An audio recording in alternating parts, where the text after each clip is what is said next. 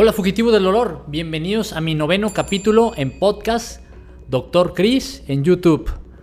Te voy a hablar de un tema muy muy interesante y decidí hablarlo porque cada vez es más frecuente recibir pacientes con dolor de hombro y no un simple dolor de hombro, un dolor de hombro que discapacita, que limita tu calidad de vida. No se trata de que te acostumbres a ese dolor, hay solución y hoy te voy a hablar qué soluciones tienes para este problema. Pero antes de eso, te voy a hablar primero cuáles son las causas que predisponen al famoso dolor del manguito de los rotadores, que es lesiones de los tendones que forman parte del hombro. Te voy a hablar también qué tratamientos hay, sobre todo cuáles son los antiguos tratamientos y te voy a hablar de los nuevos tratamientos que pudieran llegar a prevenir una cirugía y en algunas ocasiones después de una cirugía puede el paciente quedar con algo que se llama hombro congelado o capsulitis adhesiva y hay un tratamiento muy nuevo para eso. Así que no te pierdas, quédate porque te va a encantar este capítulo. ¡Comenzamos! Vamos a iniciar hablando de las causas de dolor o de lesión de un manguito de los rotadores. Fíjate que esto puede suceder tanto en hombres como mujeres, sobre todo en el varón o en el hombre en la etapa productiva, en la etapa de mayor trabajo, cuando esa persona se dedica a levantar cosas por arriba de la cabeza, levantar cosas pesadas o bajar cosas pesadas en el varón. En la mujer, hablemos entre los 20 y 40 años, es menos frecuente, se puede suceder sobre todo en mujeres jóvenes que practican deportes como voleibol por el remate que hacen o natación ese tipo de deportes normalmente predisponen a lesión del manguito de los rotadores en mujeres jóvenes. Pero luego viene un pico donde ese tipo de problemas se presentan más en las mujeres a partir de los 40 años, 50 años. Y es ya más asociado a problemas degenerativos de los tendones y enfermedades de tipo metabólico, como hipotiroidismo y diabetes. La diabetes, lamentablemente en México y yo creo que en, América Latina, es muy frecuente y no tiene ni idea cómo afecta a tus tendones. Va a predisponer a que estos se rompan y si no se rompen, la diabetes evita que se reparen. Así que es un gran problema. Ya te dije que una de las causas es levantar cosas pesadas por arriba de la cabeza o actividades deportivas por arriba de la cabeza, pero también puede predisponerse a lesiones traumáticas. Una caída, un impacto sobre el hombro predispone a una lesión del manguito de los rotadores, a los tendones.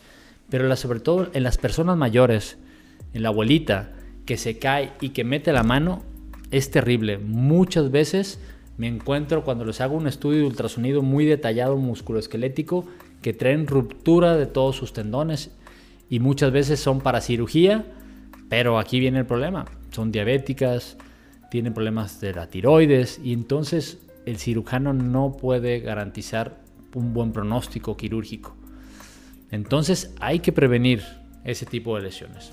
Entonces las causas son traumáticas, caídas, por elongación, por estiramiento forzado. Eso es lo más frecuente que vamos a encontrar y enfermedades metabólicas entre la diabetes y problemas tiroideos. Ya te hablé de las causas que predisponen a la lesión de los tendones del manguito de los rotadores. Ahora te voy a hablar un poquito de anatomía. No, no te preocupes, no te voy a aburrir, te lo voy a explicar de una manera sencillita con peras y manzanas, pero es importante que te hable de la anatomía.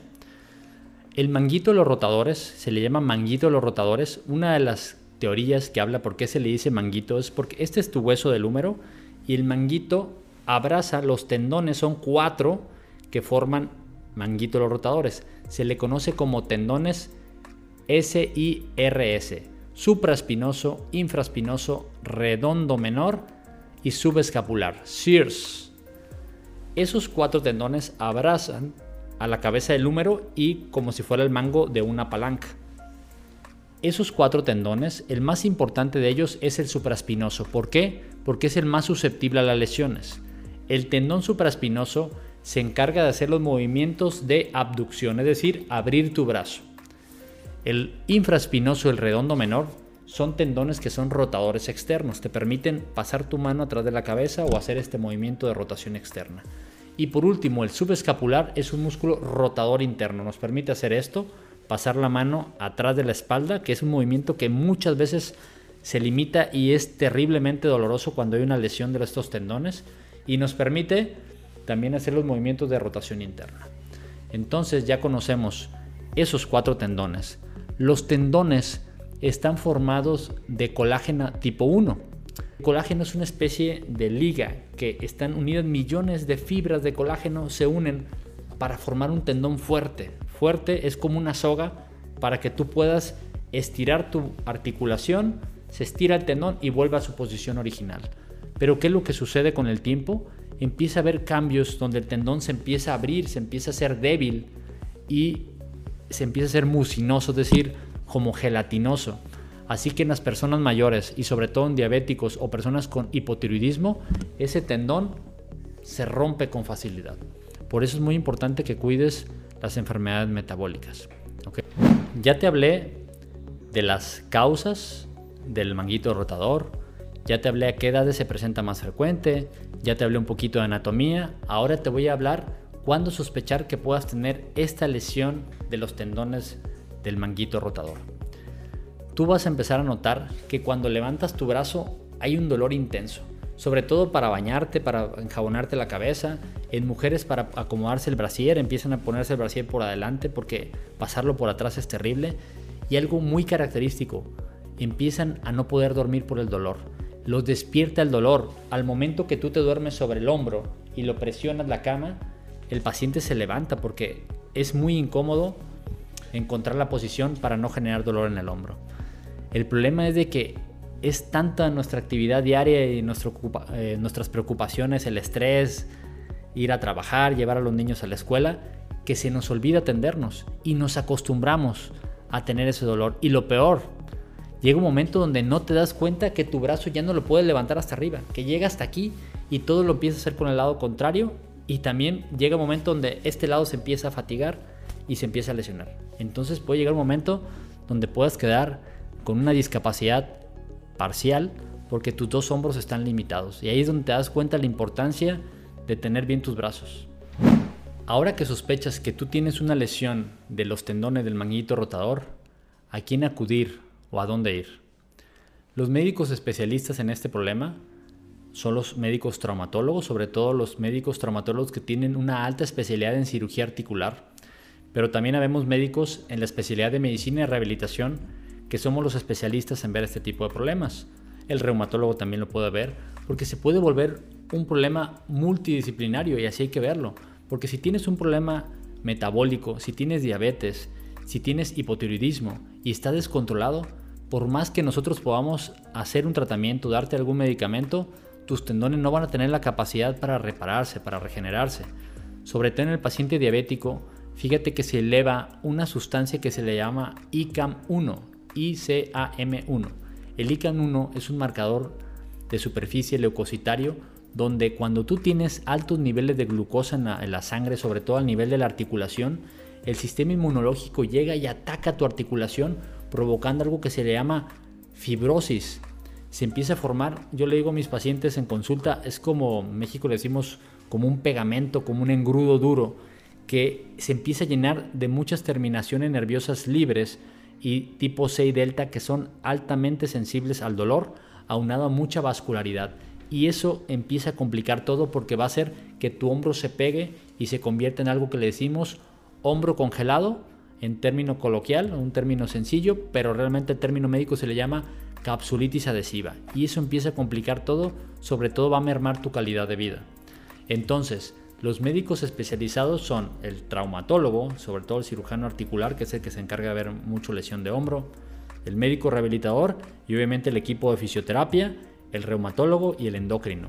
Es el manejo multi e interdisciplinario adecuado que tú tienes que llevar y con quien tienes que acudir.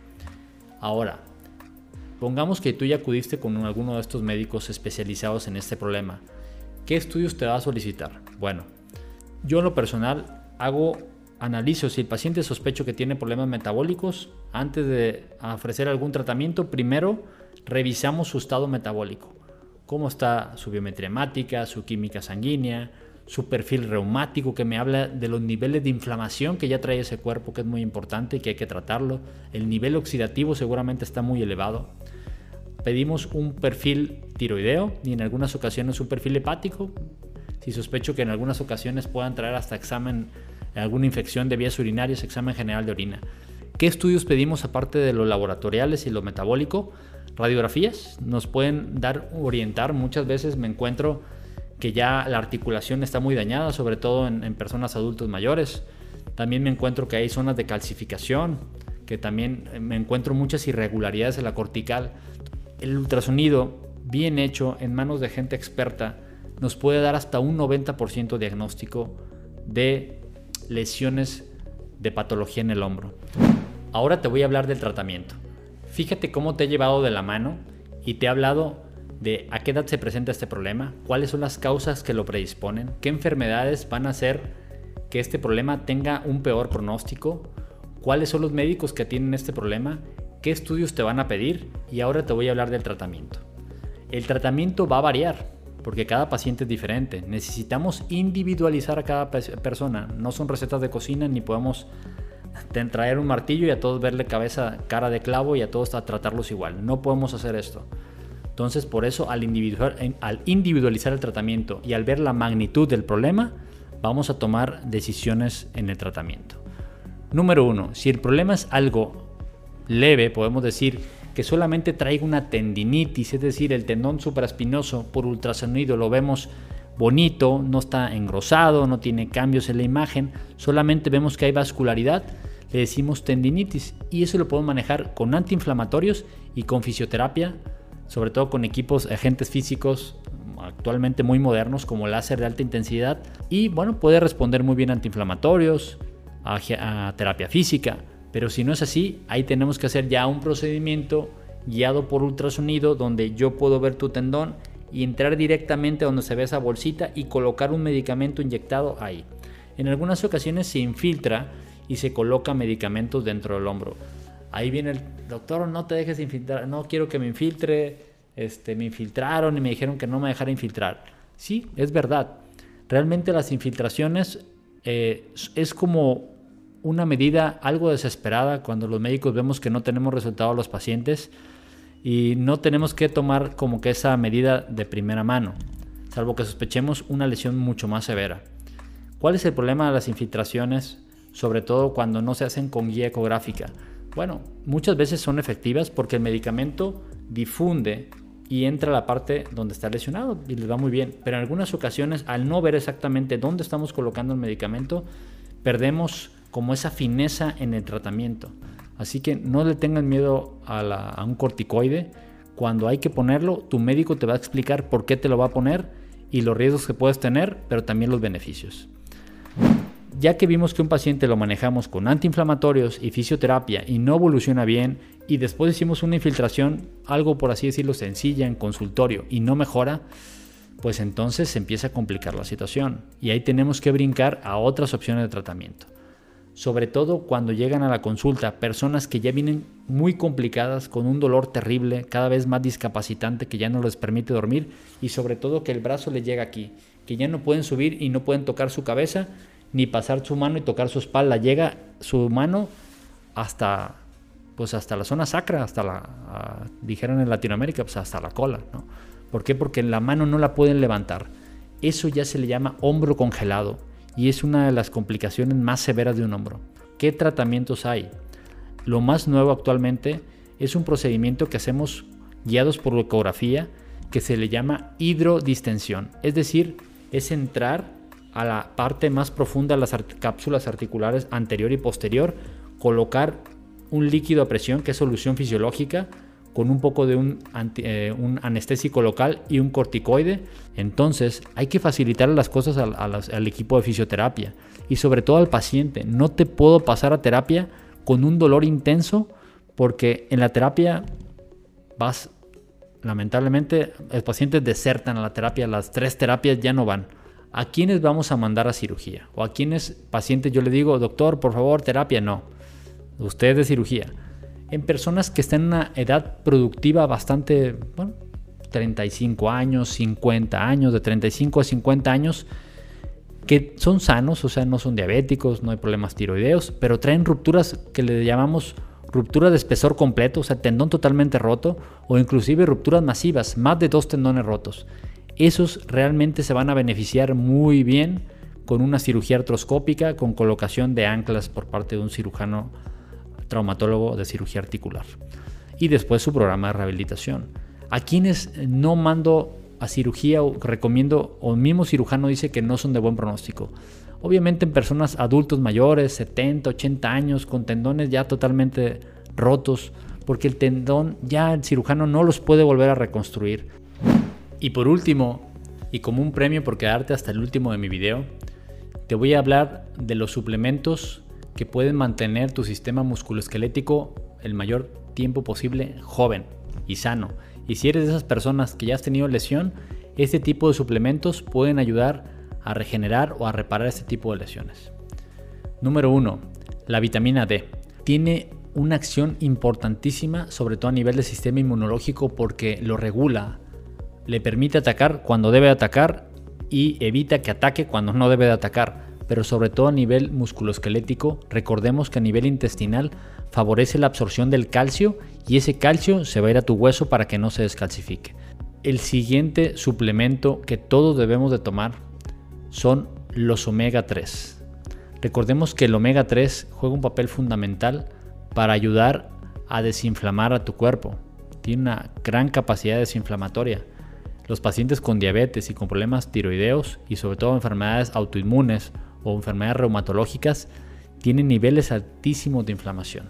Esa inflamación que ya te hablé en el video número 8, que si no lo has visto te recomiendo que vayas, esa inflamación de bajo grado.